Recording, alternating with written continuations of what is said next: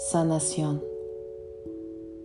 Cuantas veces fueron necesarias, remendé mis alas, mis sueños y el mismo corazón que se me acobardó cuando caminé bajo aquellos cielos sin estrellas. Puedo jactarme de haber suturado mis heridas una vez que arranqué aquel hilo rojo que dijeron me uniría por siempre a un amor que hoy sé era ajeno a mis latidos.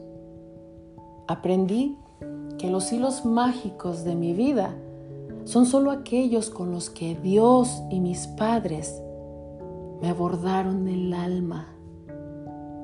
Más que nunca estoy consciente de que aquel que no conoce a la luna está condenado a deslumbrarse con cualquier lámpara de calle.